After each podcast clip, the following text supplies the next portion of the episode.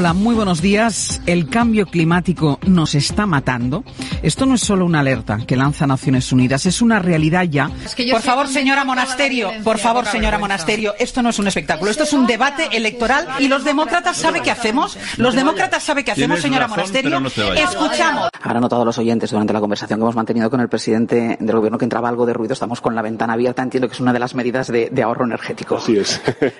yo me sé, yo me sé, yo me sé algunos gestos de radio, ¿eh? O sea, lo que pasa es que claro, yo aquí quedo de que yo sé sobre Ignatius cuando en realidad siempre a mí se me ha calificado aquí en la radio como la puta mierda. Tantas cosas que, que gracias a Dios están cambiando y que no son nada Vox, digamos. A mí el, el hombre ese que se llevaba no me gusta nada, no me pone nada, me cansa, me harta y me tiene hasta el coño como a muchas. O sea, yo creo que ya no queda ninguna duda de quién es Vox, de este partido neofascista y este partido de la ultraderecha. Negre es poco más que una sabandija y un analfabeto. ¿Debería Javier Negre estar en la cárcel? Que eres una mala persona y en este momento dejo para siempre de contestar a tus preguntas. Pero porque soy mala persona. Por preguntarle por la imputación de Mónica Oltra durante 13 veces. ¿Eso es ser mala persona? ¿Preguntarle? No voy a responder a tus preguntas. ¿Usted prefiere hablar con terroristas? ¿Puedo hablar en catalán? ¿Me lo puedo hacer en catalán, por favor? Es que si no, no lo entiendo. Los que recibimos insultos somos nosotros, que nos llamamos fascistas, ultraderechas, fachas. Perdone, ¿de qué medio es? EDATV. ¿De? EDATV condena la violencia de los independentistas hacia la policía? Ustedes también llevan condenados a sus actos independentistas. ¿Por qué ese doble trato? ¿Participa usted de burbujas mediáticas como las de no condenar la violencia ejercida en Mondragón contra las víctimas del terrorismo? ¿Va a cumplir usted su promesa de abandonar el Congreso en 18 meses, aunque ya han pasado varios años desde que hizo esas declaraciones para regresar a la República Catalana? Realmente nunca nadie me había preguntado eso.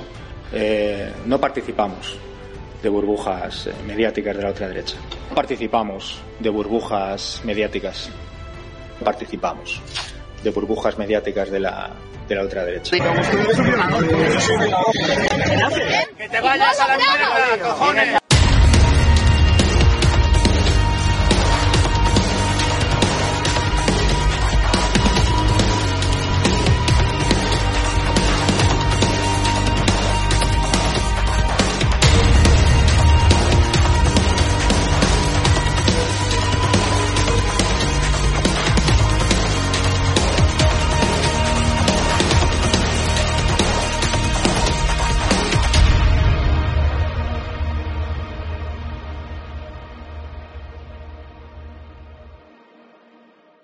Hoy voy a empezar hablando de un tema que es crucial, crucial para España, para el porvenir de España, y es el de la democracia, que en primer lugar mm, el, gran problema de la democracia en España es el clarificar su origen. Este origen o es en el franquismo o es en el Frente Popular. Eh, la verdad es que históricamente eh, la democracia ha provenido del franquismo, de la sociedad creada por el franquismo, que es una sociedad nueva en relación con la sociedad que había en la República, y, eh, directamente ha salido pues de los dirigentes del franquismo ya la, ya la estaban preparando antes de la muerte de Franco y después de la muerte de Franco pues fue adelante. Eh, si, si consideramos que su origen está en el Frente Popular, debemos prestar atención ante, ante todo a los componentes de ese Frente Popular, que eran partidos sovietizantes, es decir, radicalmente antidemócratas, y separatistas, es decir, que aspiraban a disolver a España en una serie de pequeños estados manejables por otras potencias. En definitiva, era eso. Eso era la democracia, según ellos. Por consiguiente, cuando se olvida que eh, la democracia vino en España desde el franquismo, que no tuvo oposición democrática, desde el franquismo y además refrendada popularmente en el referéndum de diciembre de 1976, que se pasó a la democracia desde la ley a la ley, desde la legitimidad del franquismo. Si se olvida esto, se abren todas las puertas para volver a situaciones como las del Frente Popular, que, insisto, era una mezcla de partidos sovietizantes y separatistas. Y esto es exactamente lo que tenemos hoy. precisamente porque eh, durante todos estos años no ha habido oposición a ello. Y esto explica también la tremenda reacción que ha tenido la publicación de la traducción de los mitos de la guerra civil en francés y la tremenda reacción que tuvo en su época, o sea, hace 20 años aquí, y ahora precisamente eh, eh, a partir de este día 2 eh, aparece una nueva edición en España que yo ruego a todo el mundo que la difunda lo más posible porque es la mejor manera de luchar contra esta falsificación sistemática que es la ley de memoria que llaman democrática los mayores enemigos históricos y actuales de la democracia. ¿Por qué tuvo tanto impacto político-cultural los mitos de la guerra civil? Pues ante todo porque derruía la versión histórica en la que se apoyan los políticos comunistoides y separatistas que se sienten hoy herederos del Frente Popular los cuales percibieron desde el primer momento el peligro y clamaron el peligro del libro, claro, porque explicaba esto, ¿no? Y clamaron por la censura. Y este clamor por la censura fue el origen de sus leyes de memoria contra la democracia. En segundo lugar, porque el éxito del libro rompió los muros del gueto en que habían logrado encerrar las versiones que llamaban fascistas, franquistas, de extrema derecha o de cualquier otra forma, ¿no? como oí jactarse en televisión una vez a una profesorzuela progre, decía, Ricardo de la Cierva ha sido erradicado de la universidad. Y Ricardo era, entre los del gueto, el más influyente. Cierto que en el encerramiento en el gueto tuvieron bastante culpa los encerrados, porque sus análisis solían ser parciales y anacrónicos del régimen que, debía, decían defender. ¿no? Algunos lo consideraban que el régimen era falangista cuando nunca lo fue. La falange era solo una de las cuatro eh, familias o partidos que había en el, franquismo. Y otros insistían en, el aspecto religioso, en el aspecto católico, que es verdad, tuvo una importancia clave en la, en la guerra civil, pero no debemos olvidar que el franquismo salvó a la Iglesia del exterminio y la Iglesia le pagó pues prácticamente destrozando sus posibilidades de subsistencia a partir del Vaticano II. Además, eh, parte de la Iglesia apoyó entonces a comunistas, separatistas, incluso a terroristas de la ETA. O sea que esto, esa especie de, identidad entre España y el catolicismo es históricamente ha sido importante, pero no, no es justa del todo. Bueno, y así dejaban, con esto dejaban tranquilamente la bandera de la República y de la democracia a los fanáticos del viejo y del nuevo Frente Popular o insistían en una especie de esencialismo católico que, ya digo, olvidaba que la Iglesia procedió a demoler el franquismo desde el Vaticano II. Estos eran fallos analíticos y políticos graves que dejaban a, la defensiva y en, y en mal lugar estas interpretaciones. Bueno, pues la difusión de los mitos de la guerra civil y la conmoción causada pues pareció sustentar entonces un nuevo discurso político en la maltratada democracia de la transición, pero no fue así. Habría hecho falta que algún partido comprendiese la trascendencia actual de aquella historia y el PP, en cambio, se sumó al nuevo Frente Popular condenando en 2002 el alzamiento del 18 de julio. Con lo cual, por otra parte, se, declaraba a sí mismo ilegítimo porque venía del 18 de julio, que le gustara o no. Al parecer no entendía las consecuencias de... Porque la, derecha, el PP, es, es, un partido completamente falto de, de, fuerza intelectual, entre otras muchas cosas. Y claro, los partidos del gueto pues no salían de sus tópicos insuficientes. ¿no? Por lo tanto, el efecto de los mitos de la guerra civil se fue diluyendo en la universidad y en los medios de masas. Pero hoy se abre una nueva posibilidad. Al existir Vox y una opinión pública, aunque difusa más amplia que hace unos años, que es contraria al despotismo izquierdista y separatista. Y Vox, eh, la esencia de Vox es defender la unidad de España y la democracia, y tanto la unidad de España como la democracia son un legado del franquismo. Esto es la realidad. Bueno, esta posibilidad eh, de explotar el, libro, porque es un libro clarificador, la prueba es, es, la, reacción que ha despertado, pues esta posibilidad eh, puede perderse si no se explota.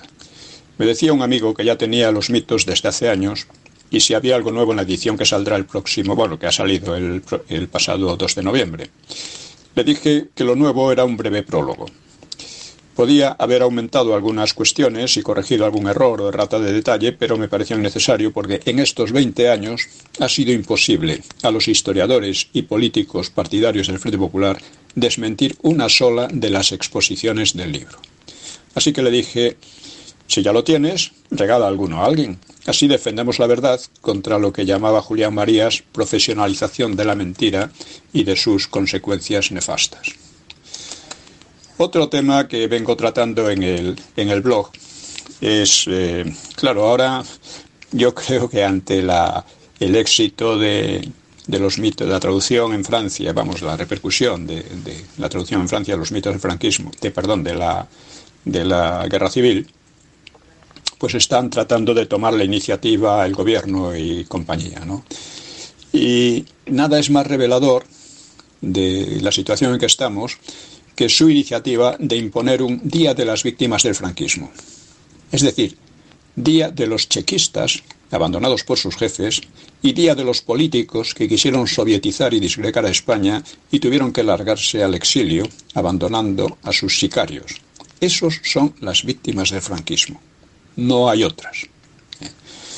Por supuesto, en la represión de posguerra cayeron algunos inocentes, esto era inevitable en una situación como aquella, ¿no? de extrema emocionalidad, pero con quienes se, se identifican el gobierno y toda esta gente es precisamente con los chequistas, con los asesinos que fueron juzgados y fusilados, algunos de ellos, no todos, ¿eh? unos 14.000 en total. Pues eh, con ellos se identifica, porque al llamar víctimas a todos, convierten a los inocentes en asesinos y a los asesinos en inocentes. Tenemos también otro día, que es el discípulo y admirador de Blas Infante, al que llaman el padre de la patria andaluza, un, un auténtico antiespañol ¿no? y separatista. ¿no? Bueno, pues el mandamás del PP en Andalucía, el Mariano Nocilla o Bonilla o como se llame, Moreno, pues quiere instituir un día de la bandera, de la bandera, que llama andaluza. Es la bandera islámica. Es la bandera con los colores, como explicó claramente Blas Infante, con los colores del, del califato de, de, de, Córdoba y con los colores del imperio almohade. Imperio almohade del que se proclama heredero el rey de Marruecos. Es una bandera islámica. Y Vox tiene ahí una ocasión para practicar gran política, porque quiere representar precisamente la unidad de España frente a los separatismos. Blas Infante y su bandera son esencialmente separatistas. Y el PP en Andalucía también lo es, como lo es en Galicia, Vascongadas o Cataluña, donde en Galicia ha seguido la misma política que, que Pujol en Cataluña y en Vascongadas y Cataluña se ha, se ha convertido en todos estos años en un, en un apéndice de los separatistas. Bueno, eh, hay que decir también que ante la ley de memoria que llaman democrática, de ley de los admiradores y posibles émulos de las checas si llegan a tener ocasión, pues es obligatorio reaccionar, si es que apreciamos en algo lo que queda de libertades democráticas. Vox está obligado a hacerlo, porque no es un asunto secundario. La ley de memoria antidemocrática, de memoria chequista, es un asunto de gran política, un asunto fundamental. No solo se debe denunciar su intolerable carácter liberticida, sino desafiarla abiertamente, informando a los españoles de la verdad de aquella guerra. Y los mitos de la guerra civil, vuelvo a insistir, ha sido y sigue siendo un arma muy eficaz contra el Himalaya de falsedades con que se está arruinando la democracia.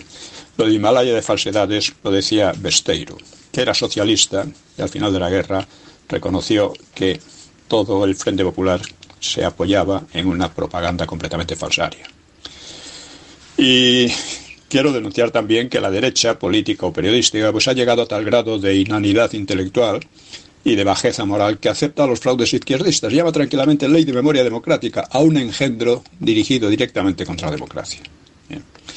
Otro tema muy fundamental es la cada vez más insoportable, más abyecta y más intolerable colonización cultural por el inglés, que ha provenido mucho más de la derecha que de la izquierda. Ese asunto ha tomado la iniciativa la derecha. Y podemos hablar también, bueno, trato también la cuestión de, del, Tribunal Constitucional y del, del, fin, del Consejo del Poder Judicial, ¿no?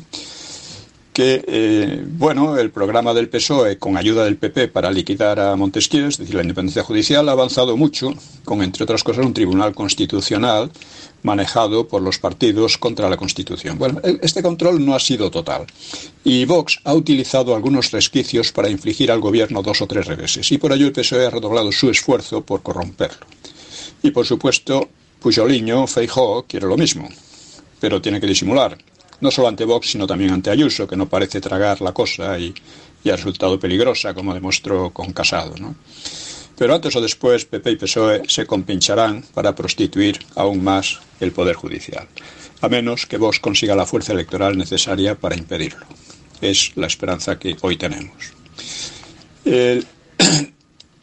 quiero señalar también algún otro aspecto eh, que me ha resultado bastante bueno, hablando de, perdón, hablando de la, de la eh, colonización cultural, me envía un amigo una foto del cartel a la puerta de un centro universitario de Madrid. Pone Business and Technology School. Esto no es nada especial dentro de, esta colonización que sufrimos que está por todas partes, pero hay un detalle. Se trata de la Universidad Nebrija. Nebrija. ¿eh? Nebrija es el autor de la de la primera gramática en español, que es también la primera en, lenguas, no, lenguas no latinas. Y ha dicho el rey que la Unión Europea procede de las dos guerras mundiales y que España debe guardar lealtad a su proyecto, un proyecto que hoy es un proyecto LGTBI. Solo que España no participó en esas guerras, por lo tanto, no hizo los méritos precisos, por lo que sería entonces un socio advenedizo y algo despreciable en la Unión Europea. Pero claro, hay que preguntarse, ¿y es leal con España la Unión Europea, que siempre apoyó la invasión inglesa de Gibraltar y está casi totalmente integrada en la OTAN, que es protectora de la democracia, entre comillas, marroquí que amenaza a España? Al rey parece no preocuparle estas menudencias, que no son menudencias. Nadie lo obligaba a expresar esa lealtad lacayona. Lealtad que no recuerdo que haya manifestado nunca hacia el hombre a quien debe el trono, que no es su padre, es Franco. Yo prefiero la monarquía a una república de botarates y delincuentes, como son casi todos los republicanos actuales. Y por eso me preocupan más estas actitudes, que en el fondo están socavando la monarquía y que pueden terminar como terminó en 1930. En fin, eh, termino recordando que basta con exponer quiénes formaban el Frente Popular para entender todo sobre la guerra civil y todo sobre el actual proceso contra la unidad de España y contra la libertad por los herederos de aquel frente.